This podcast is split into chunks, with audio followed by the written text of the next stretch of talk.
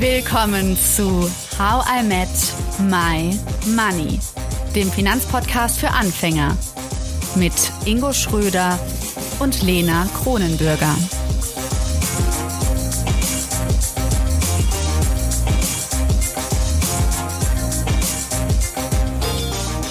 Hallo Ingo. Hallo Lena.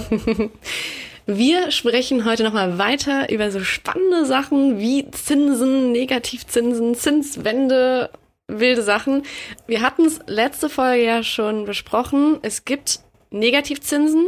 Es gibt mhm. aber noch ein anderes Wort dafür, ein Synonym, oder? Wie heißt die nochmal? Negativzinsen? Strafzinsen. Genau, Strafzinsen und Negativzinsen. Ist genau das gleiche, ne? Ja, genau. Ja. Ich möchte jetzt mal wissen, was hat das mit mir zu tun? Warum muss ich mich darum kümmern? Hat das konkreten ja. Einfluss auf mein Leben? Ja, hat es. Okay, Mist, Weil der Bankberater dich im Zweifel äh, so sehr nerven wird, bis du irgendwann vollkommen am Boden liegend und sagt, komm, nehm, genau. nehmen Sie mein Geld. Nimm es einfach, pack's in deine zu teuren, aktiv gemanagten Fonds rein oder mach den Bausparvertrag oder die Beteiligung oder was auch immer ähm, weil er dich halt eben so lang ähm, nervt, mhm. bis du es machst. Weil ähm, das hat damit zu tun, das hatten wir ja schon erklärt, dass eben die, die, die Politik der EZB, aber auch die der Banken, ähm, Banken dazu eben veranlasst, zu sagen, dass wenn äh, dein Kontostand ähm, auf Tagesgeldkonten, auf Girokonten, wie auch immer, eine gewisse Grenze überschreitet, die jede Bank auch selbst festlegen darf, dann fallen eben Negativzinsen an. Das heißt, es entsteht das kuriose Phänomen, dass man der Bank Geld gibt und damit dafür noch verwahrt. bestraft wird. ja. Genau, damit sie das Geld verwahrt und dafür Wobei wird man wir noch da bestraft. ja ein bisschen geguckt haben, was da noch für Gründe hinterstecken, aber ja. Mhm. Genau, aber an sich ähm, zahlt man eben Strafzinsen. Das hält immer weiter Einzug. Lange Zeit war das so über 100.000 Euro. Jetzt ist es mittlerweile schon eigentlich üblich, äh, bei fast jeder Bank, vor allem natürlich aber vor Ort Banken, die einfach andere Kosten nochmal haben, ähm, dass man ab 50.000 Euro Strafzinsen zahlt. Manche Banken gehen sogar hin und sagen, ab 10.000 Euro zahlt man eben schon Strafzinsen mhm. von bis zu 0,5 Prozent pro Jahr. Und ich meine, da wird nicht stehen, äh, so, Sie zahlen jetzt Strafzinsen, sondern da steht dann, Sie bekommen ein Verwahrentgelt, oder? Ein Verwahrentgelt. Genau, genau. Oder? Und werden, also muss bezahlt werden. Ist also ne, nicht, dass ihr da denkt, äh, ja, da muss jetzt Strafzinsen stehen. Ich glaube, so, ähm, so, so, so, so, offen sind sie nicht. ja, genau. Und vor allem ist es dann auch so, dass man halt eben dazu mehr oder weniger gezwungen wird, ein, ein, die neuen Konditionen zu unterschreiben. Und mhm. man kann das natürlich ein bisschen hinauszögern, aber irgendwann ist es dann halt soweit. Und wenn man das nicht unterschreibt, dann hat die Bank das Recht, einem das Konto zu kündigen. Und ist es bei allen Banken so oder wird das jetzt so bei Direktbanken nicht so? Also im, bei manchen Banken habe ich es jetzt noch nicht mitbekommen. Bei, bei mir selbst, ich brauche jetzt, also einige, ja. die ja zugehört haben, wissen ja, ich bin bei N26. Ähm, da war das jetzt nicht so, also da habe ich noch nicht Bescheid bekommen. Ähm, aber bei den meisten, ich höre es ja von vielen Kunden dann, bei den meisten Banken, Sparkassen, Volksbanken, äh, die typischen Banken, die man so kennt, auch Comdirect zum Beispiel, äh, fallen eben diese Verwahrentgelte an. Und man kann also auch nicht wegrennen. Das heißt, es lohnt sich jetzt für mich auch gar nicht zu wechseln, eigentlich, weil es kommt eh. Also ab, ab, ab gewissen Summen ja. Ähm, das wird sich eben aufgrund der aktuellen Niedrigzinsphase nicht vermeiden lassen, dass die meisten Banken früher oder später ab einer gewissen Summe diese Strafzinsen nehmen werden. Ja gut, klingt jetzt erstmal nicht so positiv, da wir aber doch beide immer positiv bleiben wollen. Gibt es doch irgendwas, äh, wo du sagst so, hey, es gibt eine super Entwicklung aber und es lohnt sich voll. Ähm, oder würdest du sagen, es ist einfach ein bisschen, wir müssen jetzt deprimieren bleiben? Das ist jetzt einfach nicht so cool. Ja, positiv ist das nicht unbedingt. Aber eigentlich doch. Juhu. weil, weil man sich final mal damit beschäftigen muss, was mache ich mit eventuell vielen Geld, was eigentlich nur auf meinem Konto rumdümpelt. Mhm. Weil gut war das noch nie, dass man sein Geld einfach hat rumliegen lassen. Und man musste sich bisher aber im Zweifel nicht damit beschäftigen, weil es jetzt mal bis auf Inflation, das hatten wir ja beim letzten Mal schon, jetzt nicht so negative Auswirkungen hatte. Aber jetzt wird man halt dazu gezwungen. Mhm. Gerade bei größeren Summen. Und das läppert sich. Wenn man, man wird gezwungen zu investieren, meinst du? Oder ja, gezwungen? oder sich irgendwie damit zu beschäftigen. Mhm. Weil, ich habe das mal ausgerechnet, wenn man, wenn man bei 2% Inflation und 0,5 Prozent Negativzinsen, Strafzinsen, wie auch immer man das nennt, wenn man das Geld zehn Jahre lang nicht anfassen würde, dann würden aus 100.000 Euro um und bei 78.000 Euro werden. Mhm. Und nach 20 Jahren sogar nur noch 60.000 Euro. Wann rechnest du sowas aus? Einfach mal so aus Spaß nach der Arbeit? ja, ja, das so beim Einschlafen mache ich das mal kurz. Nein, ähm, es gibt ein Webinar dazu, das, das können wir dann auch mal in die äh, Show Notes packen, das ist auch umsonst in unserer Finanzakademie, das heißt, wie umgehe ich eben die, die, die, äh, die Negativzinsen und in Vorbereitung dafür habe ich das dann mal ausgerechnet, kann man aber einfach auch, auch auf Zinsen minus berechnen mal machen. Ja, cool. Und jetzt muss ich mich eben damit beschäftigen und damit geht natürlich viel einher und genau dafür ist dieses Webinar, was wir da haben, auch gedacht und da können wir mal so einen kurzen Einblick geben. Und ich muss mir halt über vieles Gedanken machen und einen cleveren Plan am besten aufstellen. Und diesen Plan oder dieses System, das nennen wir das Treppensystem. Mhm. Das heißt, Stufe so für Stufe, schätze ich jetzt mal, oder? Richtig. Ist, ja. genau. Bildlich kann man sich das super vorstellen. Also, ne, du kannst dir mal deine Treppe vorstellen, deine Wunschtreppe, Lena. Ne? Oh, so eine schöne Schöne alte Treppe. Holztreppe. Genau, so eine schöne Ja. alte Holztreppe und du fängst quasi ähm, auf der ersten Stufe an und das Mhm. ist dein Girokonto. Und dann überlegst du dir halt eben, wie viel Geld benötige ich denn unbedingt auf dieser Treppenstufe auf dem Girokonto für mein alltägliches Leben. Mhm. Dann Notgroschen, nächste Mhm. Treppenstufe. Haben wir auch schon drüber gesprochen, ist glaube ich Ja. klar. Mhm. Danach, auch ein wichtiger Punkt, bevor ich ans Investieren denke, das Thema kurzfristige Liquidität. Treppenstufe Nummer drei. Bedeutet, alles, was ich zwischen 0 bis 4 Jahren zusätzlich an Investitionen brauche, Mhm. für, ich keine Ahnung, ich plane mir ein Haus zu kaufen, Eigenkapital dafür, ich will ein Sabbatical machen, ich will umziehen und muss noch extra Geld für einen Umzug verplanen, ähm, ich will einen schönen Urlaub machen. Und alles das sind Dinge, die von meinen normalen Einnahmen nicht gedeckt werden, dann brauche ich ja zusätzlich Geld. Mhm. Und dieses Geld sollte eben auf diese Treppenstufe 3, man könnte theoretisch diese Treppenstufe dann auch unterteilen, weil es sind halt 0 bis 48 Monate. Mhm. Ja, und wenn ich jetzt weiß, okay, in den nächsten zwölf Monaten brauche ich 10.000 Euro und in den nächsten drei Jahren auch nochmal 10.000, dann könnte ich das eventuell auch schon woanders parken, auf dem Tagesgeld oder auf dem Festgeldkonto, wo ich zumindest noch Minimalzinsen bekomme. Mhm. Und das ist so Treppenstufe 1 bis 3. Ja. Im Endeffekt so kurzfristigere Rücklagen, also Girokonto, Notgroschen, kurzfristige Liquidität. Mhm. So, und danach kann ich mir dann eben darüber Gedanken machen, ja, aber vielleicht will ich mein Haus nicht in drei Jahren kaufen, sondern in sechs Jahren. Und dafür will ich Eigenkapital haben, aber jetzt so wie du zum Beispiel anzulegen mit 70, 30, wenn ich jetzt nicht so einen, lang- äh, so einen, so einen langen Anlagezeitraum habe, sondern nur sechs Jahre, Mhm. muss ich mir eben darüber Gedanken machen, wie kann ich das dann sinnvoll tun. Und da gehen wir dann auch zum Beispiel Impressionen. Und so geht man quasi, je höher man geht in der Treppe, also je höher man raufschreitet, äh, je höher die Treppenstufe ist, desto länger ist mein Anlagezeitraum. Mhm.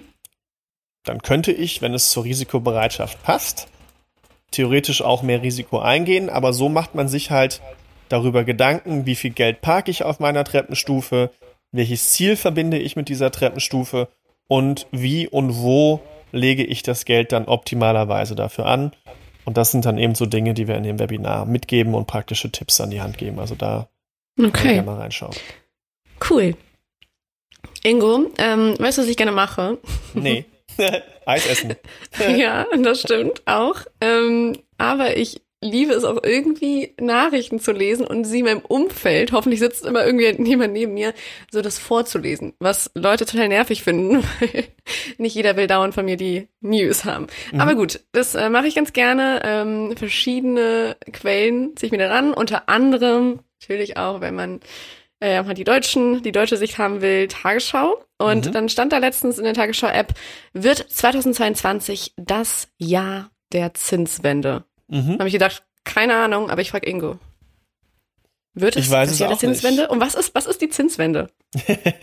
ja, also was ist die Zinswende? Es geht im Endeffekt darum, dass die Zinsen ja momentan am Boden liegen, also bei Null sind, sowohl in Amerika als auch in Europa.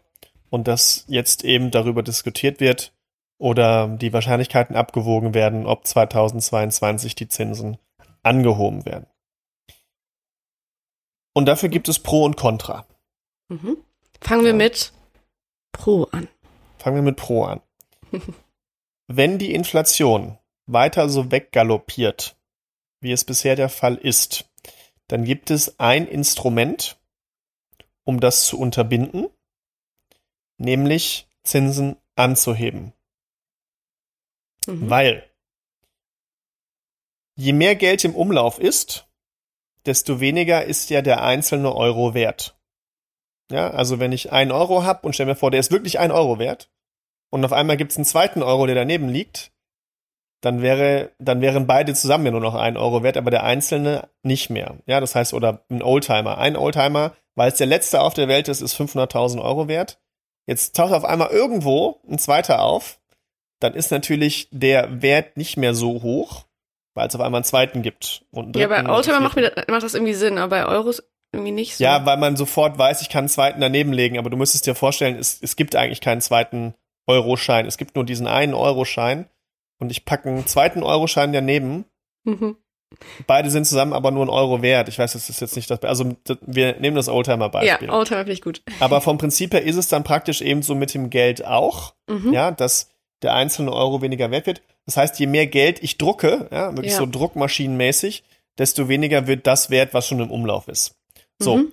Und ähm, ich kann natürlich Geld drucken, aber anders gesagt, wenn ich Geld quasi günstig verleihe, mache ich sowas ähnliches.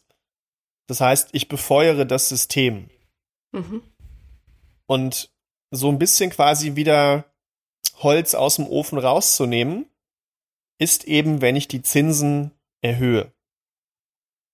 Ja, dann. Die Zinsen erhöhen bedeutet, man bekommt mehr Zinsen als Sparer, oder? Das ist gut für den Sparer, genau. Aber schlecht für alle die, die sich Kredite nehmen wollen. Okay, das heißt, das sind jetzt schon die. Jetzt kommen wir zur negativen Seite. Also schlecht, wenn wir ein Haus kaufen möchten. schlecht, wenn wir ein Haus kaufen möchten. Äh, schlecht für die Immobilienpreise tendenziell. Mhm. Ähm, und auch eben schlecht, wenn ich Kredite aufnehmen möchte Mhm. als Unternehmen. Natürlich muss man sich immer die Frage stellen, von welchem Niveau kommen wir. Ja, ähm, also historisch liegen wir eher beim Zinsniveau von zwei bis drei Prozent. Aktuell sind wir bei null. Wenn das jetzt mal auf 0,5 oder im Zweifel sogar ein Prozent hochgeht, ist das historisch immer noch tief. Aber das ist eben das Pro für eine Zinswende, dass, wenn die Inflation weiter weggaloppiert, dass eben ein Instrument der Notenbanken ist, Zinsen wieder anzuheben. Mhm. Ob das wirklich passiert, zumindest in Europa, halte ich doch für unwahrscheinlich. In Amerika ist das wahrscheinlicher, weil es ja einfach ein eingeschlossenes System ist, ja, ein Land. Ähm, es ist eben immer noch die Europäische Währungsunion und ähm, wir haben schon starke Unterschiede zwischen Ländern wie Frankreich, Deutschland, Holland, beziehungsweise äh, genau und, und, und Belgien zu Spanien, Italien, Griechenland und Portugal, was Verschuldung angeht. Mhm.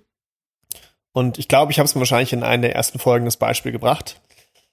Wenn man Christine Lagarde heißt und ein Dispo-Konto von mehreren Billionen Euro hat, die Chefin der EZB, richtig? die Chefin der EZB, genau, und ein Dispo-Konto von mehreren Billionen Euro hat und selbst entscheiden darf, ob ich meinen Dispo-Zins anhebe oder nicht, Mhm. was mache ich wohl? Ja, ich werde sie eher nicht erhöhen. Vor Mhm. allem, wenn ich weiß, dass wenn ich das tue, haben Deutschland, Holland und äh, Frankreich vielleicht weniger Probleme, aber andere Länder, die noch höher verschuldet sind, Mhm. Spanien, Italien und wie sie alle heißen, dass die dann wirklich Probleme haben, neue Kredite aufnehmen zu können von Investoren ja, Mhm. oder die bezahlen zu können, dann ist das in Europa eher unwahrscheinlich. Ähm, in Amerika ist das durchaus wahrscheinlich her, aber man muss eben mal abwarten, wie läuft's mit der Inflation und, und jetzt kommen wir dann quasi dann auf die Folge dessen, es ist ja immer noch ein Niveau, was verhältnismäßig niedrig ist. Mhm. Aber die, genau, aber die Auswirkungen, die wir gerade genannt haben, die merkt man auch als normale Bürgerin, als normaler Bürger, dass halt eben zum Beispiel ja, Immobilienpreise so teuer werden, oder? Und dass man einfach keine Zinsen mehr hält. Das sind einfach so Sachen, die wir spüren. Immobilienpreise sind ja teurer geworden oder dieser Hype, diese Blase ist ja entstanden, weil die Zinsen immer niedriger geworden sind. Mhm. Ja, und ich damit immer günstiger finanzieren konnte. Und wenn ich weiß, als jemand, der ein Haus verkaufen will, dass jemand das für quasi 0% finanzieren kann, dann kann ich natürlich einen höheren Preis nehmen. Mhm. Okay. Und wenn sich das jetzt wieder ändert, sprich Zinsen höher werden. Und dass die Zinswende wäre. Mhm, genau. Mhm. Dann folgt natürlich, dass Kredite teurer werden. Sprich, ich kann nicht mehr diesen Aufschlag draufpacken oder nicht mehr so hoch als Verkäufer von Immobilien, weil mhm. es weniger Interessenten gibt, weil manche finanzieren halt nur so spitz auf Knopf. Ja, und wenn die Zinsen ein bisschen höher sind, könnten die eigentlich gar nicht mehr finanzieren. Mhm. Heißt, es gibt weniger Nachfrage, dementsprechend können die Preise auch nicht mehr so stark steigen. Und was man auch nicht vergessen darf, ist jetzt so ein kleiner Exkurs. Viele finanzieren auch nur auf zehn Jahre. Hm. Und dann kommt eine Anschlussfinanzierung mit eventuell höheren Zinsen. Wenn ich aber vorher schon nur spitz auf Knopf gerade das so eben packen konnte und mir die Immobilie so eben leisten konnte, mhm. könnte ich natürlich bei eventuellen Zinserhöhungen Probleme haben. Mhm. Das sind natürlich nicht wünschenswerte Einzelschicksale, folgt natürlich, also, also die Folge daraus ist aber, dass eventuell Zwangsversteigerungen, Verkäufe stattfinden müssen, was wiederum das Angebot an Immobilien erhöht und deswegen die einzelne Immobilie an sich weniger wert wäre. Mhm. Oder nicht mehr so stark im Preis steigen würde. Okay. Was ich aber jetzt nur als Laie verstanden habe, ist, dass Expertinnen und Experten sich schon darum streiten, ob es das jetzt geben wird, die Zinswende, oder nicht. Also ob vielleicht auch höhere Zinsen kommen oder nicht. Was ist so deine Meinung dazu? Ja, also ich meine, das Pro hatten wir gerade und wir wissen ja nicht, ob die Inflation so weitergehen wird oder nicht. Das ist ja das eine. Ne? Also mhm. wir wissen es einfach nicht. Keiner hat den Blick in die Glaskugel. Zinswenden wurden schon vor fünf, sechs, sieben Jahren auch heraufbeschworen. Nichts ist passiert. Das Gegenteil ist angekommen. Ähm, was natürlich eben dagegen spricht, ist die hohe Verschuldung und eine abkühlende Wirtschaft. Das heißt, wenn wir also weiterhin Lieferkettenprobleme haben, wenn wir Probleme mit Corona haben, mit Omikron, Einschränkungen und so weiter, ist es natürlich fatal zu sagen, mein Feuer bekommt weniger Luft. Ja, also das ist jetzt so ein bisschen, ich bin jetzt auch kein Kaminexperte, aber je mehr Luft es ja bekommt, je mehr Sauerstoff, desto mehr kann es brennen, ja. Mhm. So, und das wäre jetzt ungefähr so, als würde ich sagen, ich habe ihm schon Holz entzogen, und parallel kommt aber aufgrund der Gegebenheiten sowieso weniger Sauerstoff an. Das ist natürlich eine toxische Mischung. Und das ist eben aber auch das Risiko, was da ist. Und deswegen müssen dann Notenbanken halt eben so den, den, den, den schmalen Grad finden von was ist okay mhm. an, an, an Zinsen anzuheben, wenn sie es überhaupt tun. Da komme ich gleich nochmal drauf. Oder zu sagen, wir lassen es in einem geregelten Maße weiterlaufen. Und dieses dieses Ventil zu finden, ist eben die Frage, kommt überhaupt die Zinswende oder fahren die Notenbanken erstmal nur, das passiert jetzt gerade schon in Amerika, nur das zurück, was sie gerade kaufen. Das war jetzt mal ganz einfach. Was kaufen die gerade? Notenbanken gehen hin und sagen, wir schaffen eine künstliche Nachfrage an Anleihen.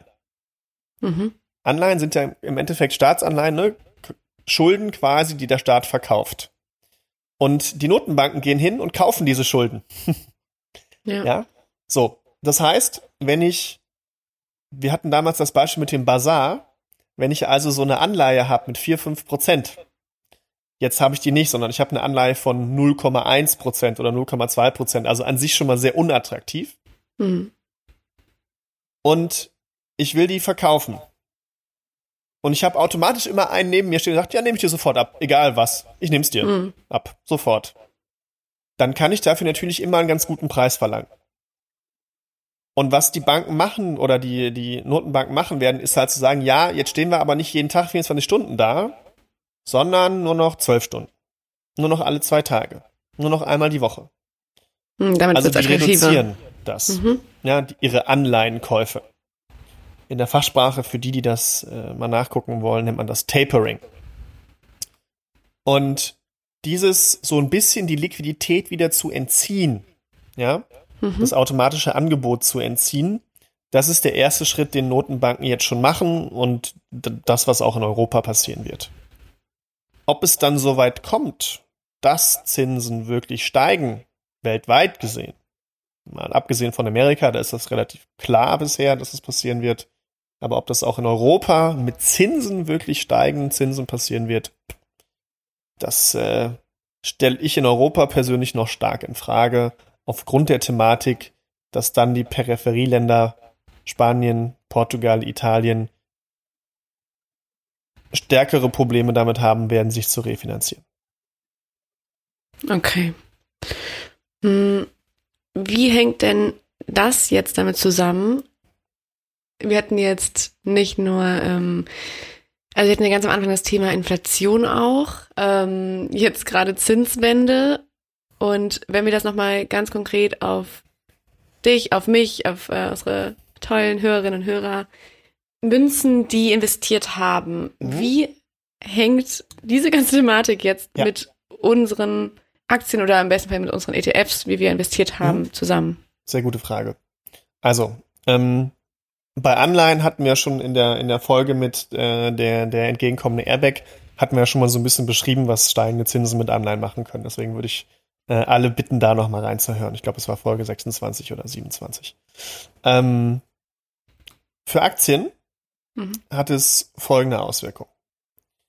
Wenn ich steigende Zinsen hätte, also ich für eine Anleihe den Zinscoupon ja wieder mehr bekomme, werden Anleihen im Verhältnis zu Aktien wieder attraktiver.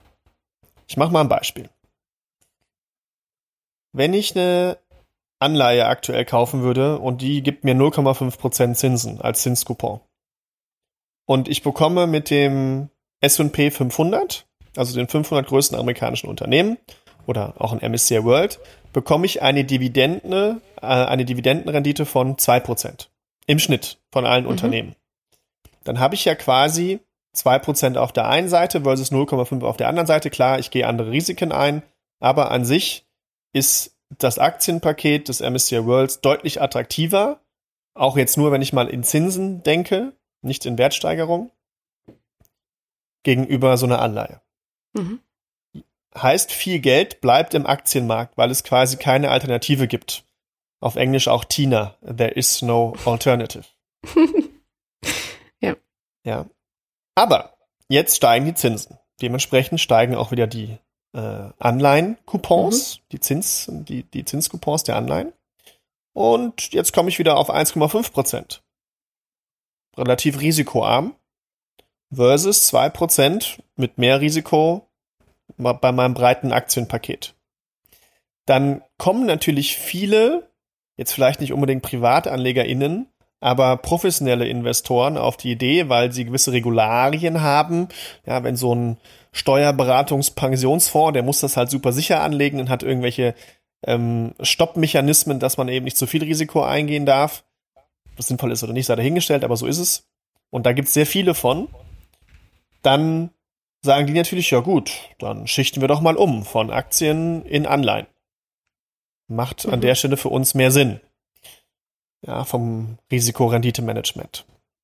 Und so fließt dann Geld aus Aktien raus, rein in Anleihen, was natürlich dafür, wenn es in Breite passiert, dafür sorgt, dass nicht mehr so viel Nachfrage da ist an den Aktienmärkten mhm. und dann Kurse stagnieren, fallen können oder eben nicht mehr so stark steigen wie vielleicht vorher.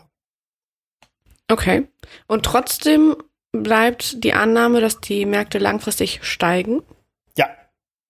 Das auf jeden Fall. Also was wir jetzt erleben, ist, ist eine kurzfristige Sache. Es gab schon immer Zinssenkungen, aber auch Zinssteigerungen.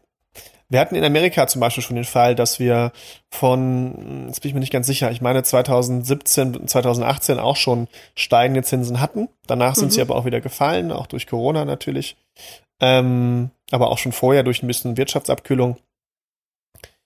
Und wir hatten diese, diese Zyklen, diese Zinszyklen schon immer. Vielleicht auf einem höheren Niveau als heute, aber sie gab es schon immer. Mhm. Und was man langfristig nicht vergessen darf, und das ist das Beruhigende als Anlegerin, mhm.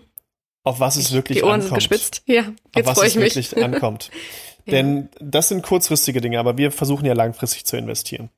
Und was langfristig zählt, ist, das hatten wir ja schon mal in der Folge davor, dass du ja als Anlegerin an den Gewinnen der Unternehmen beteiligt wirst. Mhm. Über den Umsatz. So, das heißt, jetzt kann mal jeder seine Finger mitnehmen. Mach das auch mal, Lena. Ja, ich Also- zähle immer mit den Fingern. Ja. Ein Umsatz macht Unternehmen. Äh, ein, ein Unternehmen macht Umsatz, so. Also, Finger okay, eins. Finger eins, Aus Zeigefinger, dem, aus dem Umsatz entsteht Gewinn. Mittelfinger. Mittelfinger. Der Gewinn entsteht, weil ein Unternehmen Produkte und Dienstleistungen, Finger 3, Ringfinger. Ringfinger, Produkte und Dienstleistungen gegen Geld verkauft. Kleiner Finger. Mhm. An Daumen Menschen. Warte mal Also. kurz, was? War der kleine Finger nicht an Menschen? Nee, warte. Also.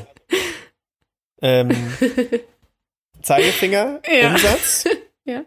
Ich bin an Gewinn beteiligt, Mittelfinger, ja. weil ich verkaufe Produkte und Dienstleistungen, Ringfinger, Mhm. kleiner Finger gegen Geld.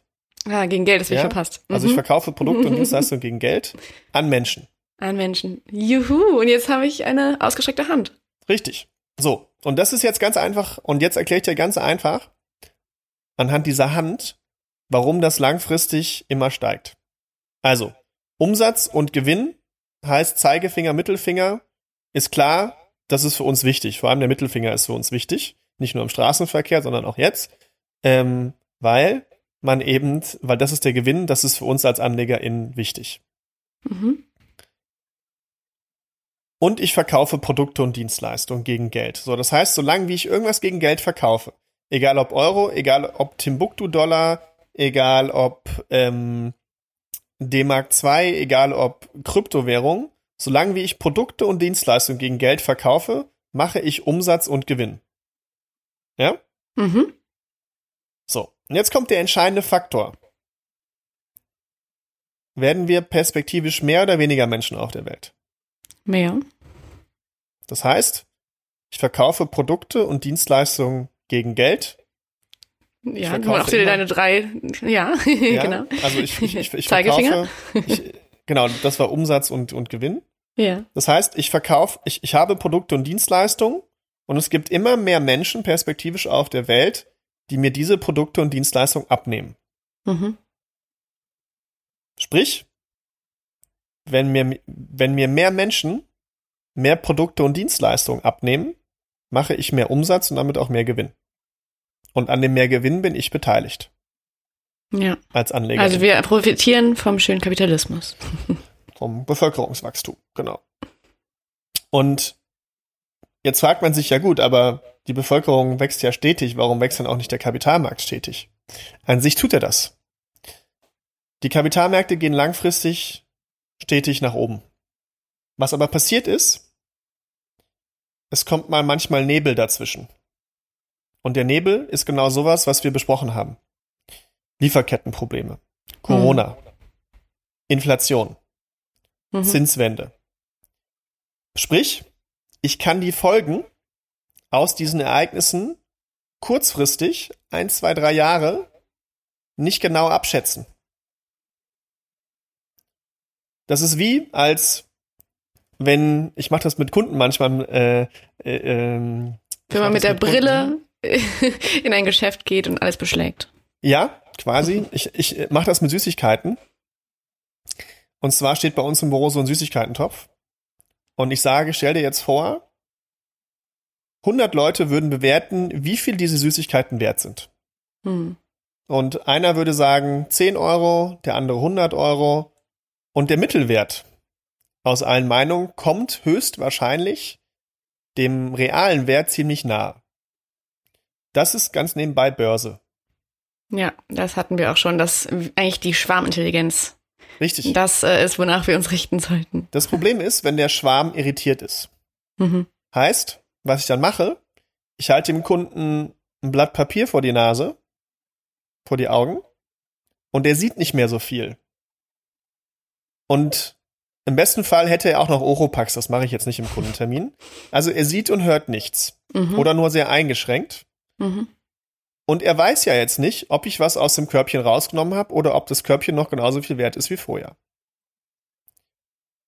Aber, und das ist das Schöne an der Börse, vierteljährlich müssen alle Unternehmen einen Report abliefern und zumindest kurzfristig, in dem Moment, lichtet sich das wieder ein bisschen.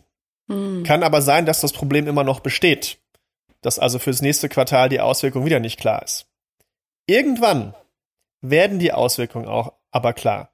Irgendwann löst sich das Problem auch. So war es bisher immer. Und dann habe ich wieder eine klare Sicht darauf. Und dann ist der Wert vielleicht deutlich niedriger. Oder ich habe vorher schon verkauft, weil ich keine klare Sicht hatte. Mhm. Ich habe einfach angehalten, wie beim Auto. Wenn es so neblig ist, dann fahre ich auch nicht mehr mit 200, sondern nur noch mit 50 oder mit 40. Oder ich stoppe ganz.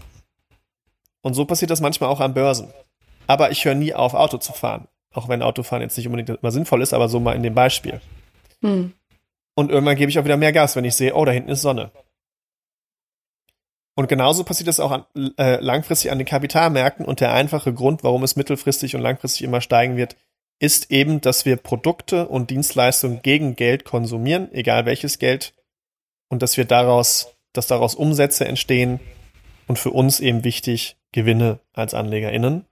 Und daran sind wir beteiligt. Und solange wie es mehr Menschen werden und äh, technologischer Fortschritt, aber das machen wir jetzt nicht mehr auf das Fass, es sp spielt auch noch eine große Rolle da an der Stelle.